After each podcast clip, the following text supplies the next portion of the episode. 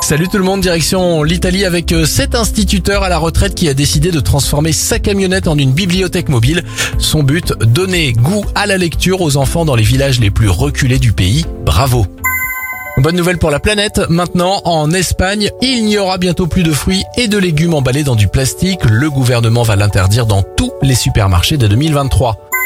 Enfin, bonne nouvelle, le lait maternel contiendrait des anticorps naturels contre le Covid-19 jusqu'à 10 mois après une infection.